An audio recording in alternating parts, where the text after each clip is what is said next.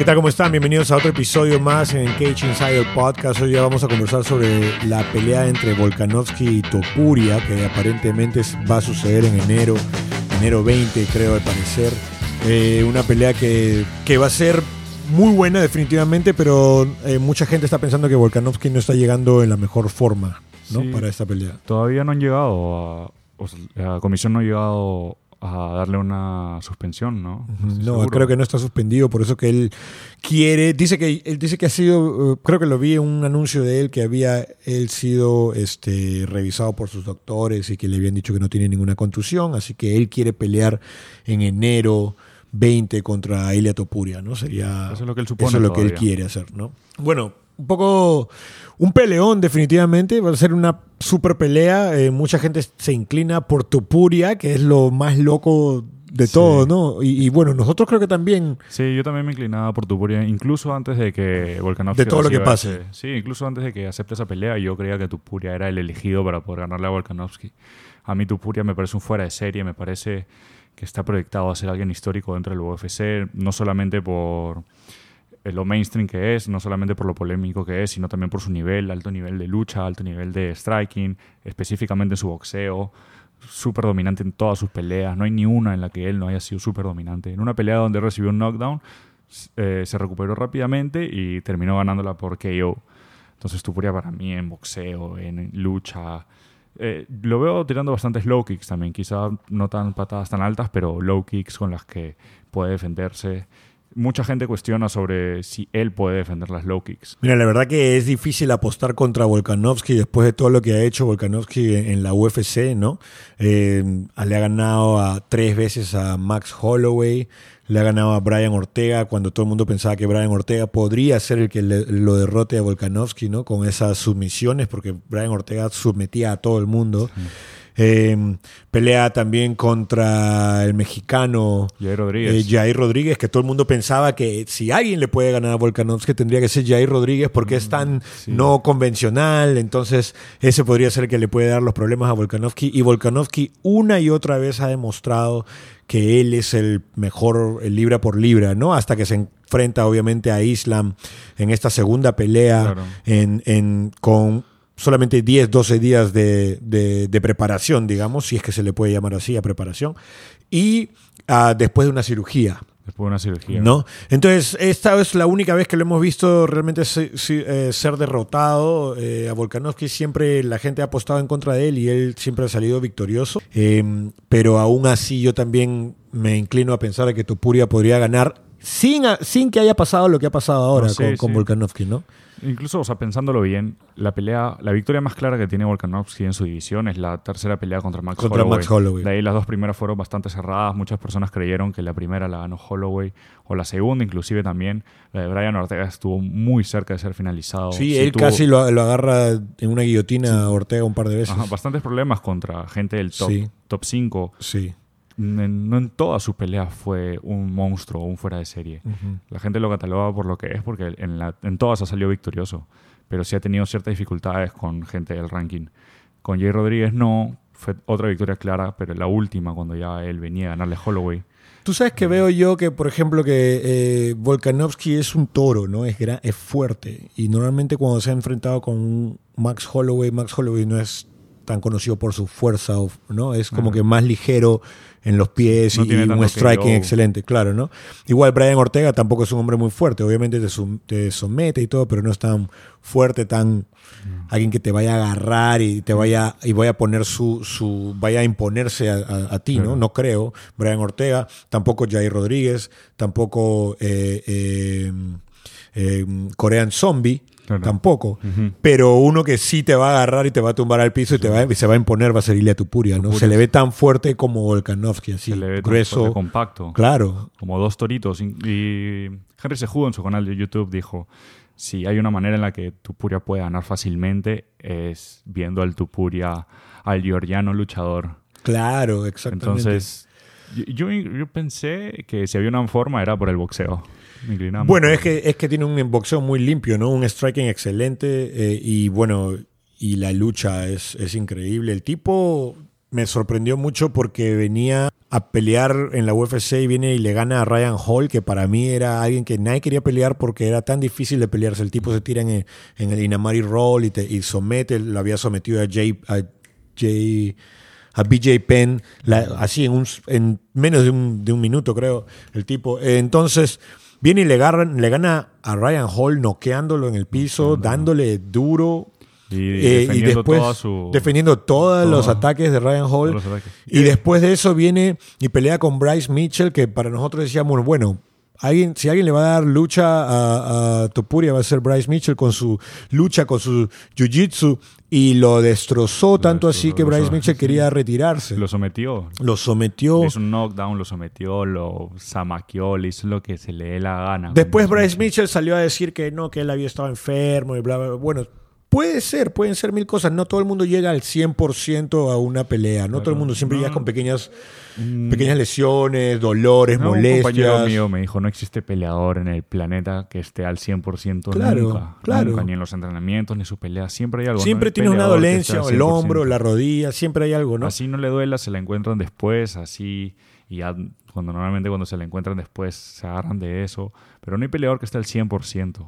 Entonces lo destroza a Bryce Mitchell y después pelea con Josh Emmett cuando todo el mundo decía, ok, Claro. Josh Emmett sí lo puede Sí. tener y le da un masterclass. De a la final lo termina siendo como profesor y alumno, básicamente. Lo destrozó. claro, la gente decía ya, tu pura, las posibilidades que tiene ganarle a Josh Emmett es por, por la lucha. Por la vos- lucha, claro, tratar de Con esos volados imponerse. que tira, esos bombazos en forma de volados que tira Josh Emmett con ambas manos, la gente decía, bueno, no, quizá no imponga tanto su box por no ar- querer arriesgar a recibir uno. Todo se lo bloqueó, todo, todo en box. Fue un masterclass de verdad. Le hizo como 80 knockdowns. Entonces, después de estas peleas, después de que estamos hablando de Volkanovski ganando todas estas peleas y Tupuria también, eh, obviamente uno piensa que Tupuria puede darle bastante problema a Volkanovski, pero eh, en el canal de Green Fits decía él que si a alguien, si en algún momento le puedes ganar a Volkanovski, este es el mejor momento para ganarle a Volkanovski. Porque, Y tiene razón, ¿no? Porque Volkanovski sale de una lesión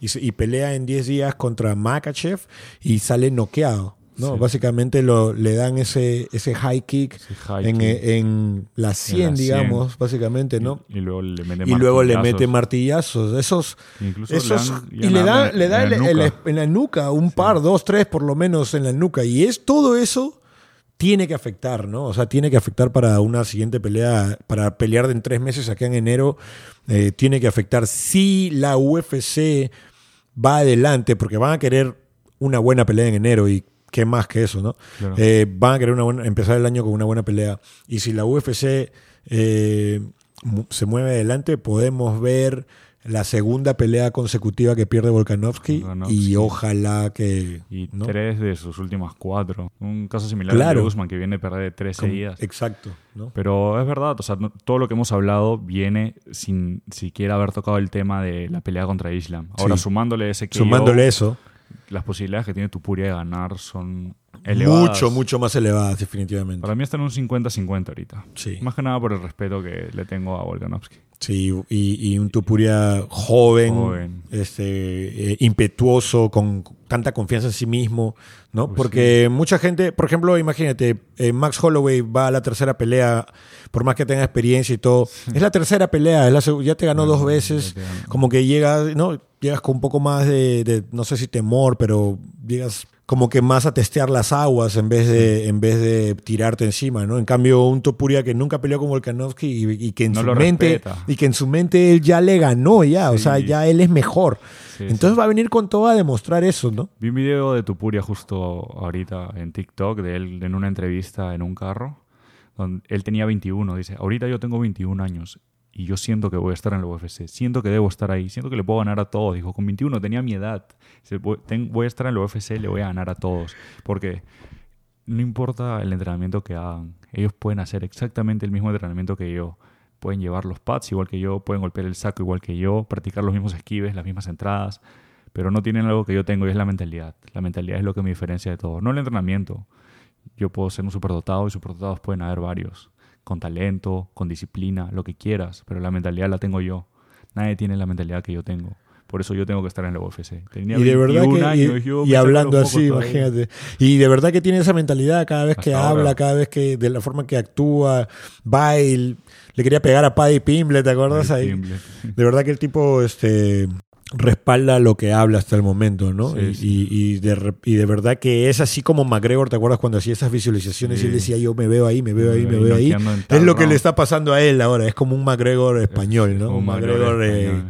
de habla Más respetuoso. Claro, Un claro. poquito. Un poquito más respetuoso. Pero sí, lo que estamos viendo con Topuria y Volkanovski va a ser ex- excelente. Y si le gana a Volkanovski, obviamente Volkanovski tiene el rematch, ¿no? La, revancha va- tendría que ser, obviamente, porque Volkanovski viene de ganar tanto. Eh, entonces va a ser interesante lo que, lo que se viene. Sí. Porque no hay mucho después. O sea, ¿quién está ahí? Brian Ortega no pelea hace tiempo. Corean Zombie se acaba de, de, de retirar. retirar. Este, A Holloway ya le ganó tres veces. a Holloway ya le ganaste tres veces, o sea, no hay mucho ahí arriba, Sí, ¿no? incluso- bueno, Josh Emmett acaba de perder con Topuria horrible. Topuria. No, incluso yo creo que si Tupuria llega a ganarle a Volkanovski de una manera dominante, no solamente con un KO, porque la pelea puede estar cerrada y el KO aparezca, ahí obviamente una revancha inmediata sería lo más justo, pero si es un dominio total por parte de Tupuria o Volkanovski, yo pienso que no habría... Ya no habría debería haber inmediata. Incluso debería ya que Volkanovski se Y retire. es más, este Topuria estaba hablando de que le quiere, quiere ir, quiere subir y ganarle a Makachev, o así no esté Sí. Makachev, quien esté, quiere subir. Ha hablado de que, que le gustaría pelear con McGregor. Sí, Ah, no. Sería increíble ver todo eso, ¿no? A ver cómo se maneja todo esto. Y también a ver si. McGregor regresa. Supuestamente regresa el próximo año. ¿Verdad? Sí. Supuestamente, no se ha hablado mucho Vi, ahorita. vi un comentario de él diciendo que la UFC lo está reteniendo. Sí. Él, hablando de Volkanovski, eh, de las últimas cosas que dijo Marrero fue, le doy completamente la razón a, a Volkanovski. La depresión de no pelear me está consumiendo y es algo que él no quiere pasar. Él tiene la necesidad de pelear porque es una obsesión. En el caso de Volkanovski, él ya es campeón, puede descansar y puede tomarse su tiempo antes de volver. McGregor ya no es campeón, pero tiene tanta plata. Pero es una, una obsesión por querer pelear. Son peleadores, quieren pelear porque quieren pelear. Claro. La claro. adrenalina de pelear no la consiguen con el dinero. Y justo fue uno de los comentarios que dijo McGregor hace poco respecto a su vuelta. Sí, y hablando de eso también, eh, Volkanovski decía que se quería mantener ocupado porque no es bueno para su salud mental. Pero es loquísimo porque tantos peleadores tocan eso, ¿no? La salud mental. Eh, Sí, a- Adesanya, estaba pensando yo no quiero- claro, pero del mismo campamento, Del- del mismo claro, gimnasio, ¿no? O sea, y campeones, o sea, estamos hablando de campeones de campeones diciendo ya no quiero pelear. O, Y claro, Claro. comparten campamentos ambos. Usman hablando de cómo él se siente, todos los fantasmas comienzan a, a aparecer de, de haber perdido una tras otra y, Claro. ¿no? y que se siente que cuando son gente que está en el top, El top. top, o sea, el Sí, sí. mejor nivel del mundo Claro. y aún así se sienten un poco... ellos son mejor que miles de millones de personas. Sí. Y porque una persona les gane, claro, entran en ese entran un estado- poquito de depresión o entran un poquito de... Es loco ¿no? lo, de lo de Sanya porque él viene de perder tres veces con Pereira y en la cuarta pelea que tienen va con toda la mentalidad para ganarle. Sí. Pierde una vez con Strickland y se quiere apartar de todo. Es que también de la forma en que perdió, Sí, ¿no? también el rival, tú dices. También ya, de la forma en que perdió, pierde pierdo- la- perdió horrible también. Así Sí. como Bryce Mitchell con Topuria pierdes horrible y Sí, te das cuenta y dices, oh. Claro, o sea, se sintió dominado, no había chance. Claro. Quizá con- cuando perdió con Pereira la última vez vio chances y por eso en la cuarta pelea la replicó. Y eso es lo que dicen los peleadores, que este juego, dice, this game eh, is the highest of highs and the lowest of lows. De lo más alto de altos, tú sientes acá lo más alto de altos, lo más elevado y lo más bajo de bajo, de verdad. La depresión Sí. cuando pierdes, cuando no te sale algo, cuando, cuando te noquean, sobre todo, dice que cuando te noquean y te despiertas, nunca me han noqueado felizmente. A mí me han hecho un Pero toco madera porque hasta ahora no se sabe. Pero este, cuando te noquean, dice, y te despiertas, y esa sensación dicen que es horrible, ¿no? La Claro, no, qué loco, cosas que no puedes cubrir con el dinero, cosas que Claro. no te llena con el dinero. Mira, que McGregor esté diciendo que extraña, que se siente así, ya imagínate, no- tiene no todo. tiene por qué pelear. Hablando de McGregor, se le vio recientemente, lo vi con Cristiano Ronaldo parándose, Sí, parándose sí. ahí. En la pelea de Tyson la- Fury contra Ngannou. Tyson Fury contra Engano, que una pelea en la cual, este, hablemos de eso más bien, hablemos de eso, de, que- de que dicen que debió ganar Engano. Debió ganar Ngannou. Sí, no, en verdad yo vi la pelea completa, la vi en vivo. Quizá la pelea muy cerrada para empezar, con respecto a puntos. Mucha gente lo vio como quedó en un 95-94 para Fury. Pero el daño recibido es mínimo, casi nulo hacia Engano. Ahora creo que solamente hubieron dos jabs cross que entraron bien, dos o tres máximo en toda la pelea. De ahí Engano lo manda a la lona. Y mira, cuando lo, cuando lo ves a, a Engano y, y, Fury en entrevistas después de la pelea, tú lo ves a Fury con los ojos así y a Engano no tiene nada. morado. Y Engano no tiene nada. tiene como un moretón acá en la frente, algo que nunca he visto en mi vida. Todo esto rojo. Pero primero que nada, tenemos que decir que Engano, ante todos, incluidos nosotros, no tenía ni un chance con Tyson Fury, ni un chance. O nosotros que somos fanáticos del MMA, siempre Claro, nosotros queremos que la gente de MMA gane en boxeo, pero ¿no? aún así yo no le tiré ni una moneda. Pero sabemos que, que, la gente que hace boxeo siempre va, ese es su juego, ellos van a ganar ahí. Sí, una cosa es pelear contra Jake Paul, que dices, ¿por qué el campeón de MMA no le puede ganar a Jake Paul? Claro. Y esperas que le ganen a Jake Paul por que no es un campeón como lo es Tyson Fury. En cambio, en esta pelea ya vas como resignado a. Claro, le van a pegar. Claro, le van a pegar. Ni siquiera con McGregor. Porque Estamos hablando de Tyson Fury que se mueve. Yo pensaba que iba a ver los golpes de engano desde tres metros atrás. los iba a ver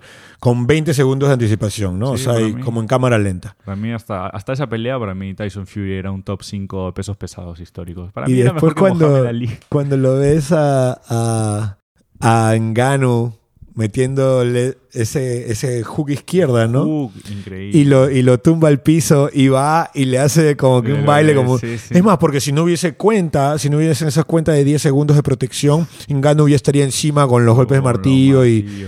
o sea, hubiera destrozado a Tyson Fury, ¿no? No sé si su mandíbula hubiese aguantado, pero hablando de ese hook, es lo caso, porque eh, yo he visto en Gano en peleas de MMA lanzando volados y a Irciño, cómo lo agarra así, a golpes como sea, no le cae ni uno, solo le cae uno de 10 creo que le cae y con eso lo manda, pero golpes así, sin guardia, estirados, sin técnica. Y este hook fue de izquierda con la mano acá arriba, ni siquiera acá, que ya así hasta peleadores de box profesionales los ves con la mano abajo, no 100% abajo, pero acá está así, el hook entra. Y todo el mundo se había reído de él cuando había salido este eh, entrenamientos de él, ¿no? Videos de entrenamientos de él donde él está con, con el bag, ¿no? Con la, con la bolsa, golpeando la bolsa. La gente decía, oh my God, eso es horrible. Demasiado lento. claro que Fury lo va a destrozar. y, y, no lo puedo creer lo que estamos hablando ahora, de que Ganu posiblemente haya ganado posiblemente haya ganado, sí fue el que más daño le dio a Fury incluso más que Deontay Wilder. Que el que le hizo, en su última pelea, Deontay Wilder le hizo dos knockdowns. Y la cara de Fury salió prácticamente intacta a comparación de cómo estaba ahora.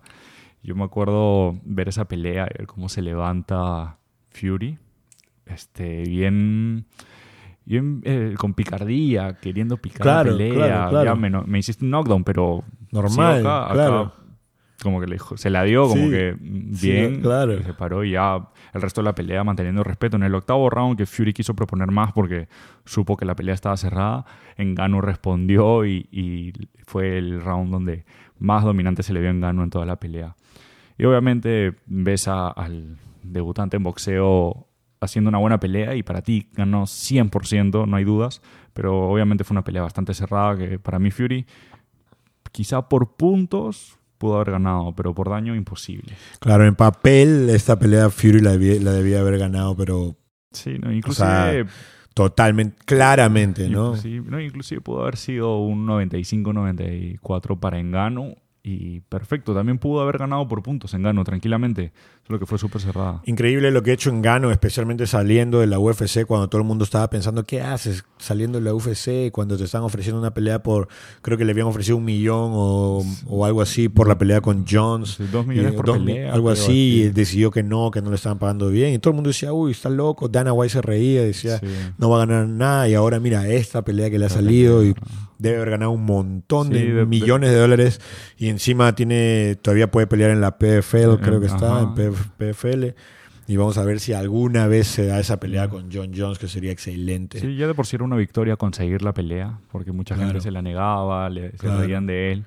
Y ahora una victoria más es... Y con esa pelea ya estás seteado por vida. O sea, por, tú podrás querer más millones y lo que sea, pero ya una vez que tienes 2, 3, 4 millones 10, lo que sea que le den. Sí, ya. estamos hablando de millones de millones de dólares ya Y la revancha. Ya ganaste más que en todas tus otras peleas, seguramente. Él no mencionó la revancha, pero de que puede haber una revancha, Eh, puede haber. claro. Y ya no solo por dinero, sino porque dijo, wow, en verdad le pude haber ganado. O se le abre quiero- también, se le abre también otras peleas, ¿no? Lo metieron en el ranking. Deontay. Wilder, lo metieron en el ranking. Sí. No lo puedo creer. Y- Ah, eso es increíble. Y ya, una pelea contra Deontay Wilder. Una pelea que sería Claro, alucinante. increíble, ¿no? Justo estábamos hablando de Francis Ngannou, una historia increíble de porque viene de las minas y él empezó en MMA tarde, todavía ni Sí. siquiera ni siquiera tan temprano, ¿no? Con 16 años, 15 años.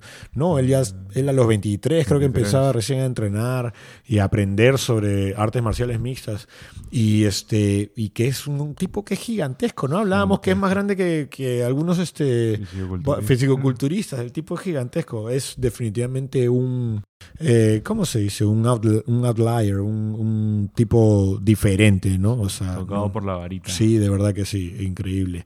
Así como hay muchos, eh, hablamos de Cristiano Ronaldo, Messi acaba de ganar el balón de oro, mucha gente no le gusta eso, pero y a mucha gente sí, pero este, gente que es, pucha, lo mejor de lo mejor, Lo ¿no? mejor de lo mejor Sí. en el mundo y en la historia. Y seguimos hablando sobre lo mejor de la mujer, de lo mejor en, lo- en la UFC, que en realidad este sábado hay una pelea en la UFC que queremos ver que es eh, Almeida, Almeida con Luis.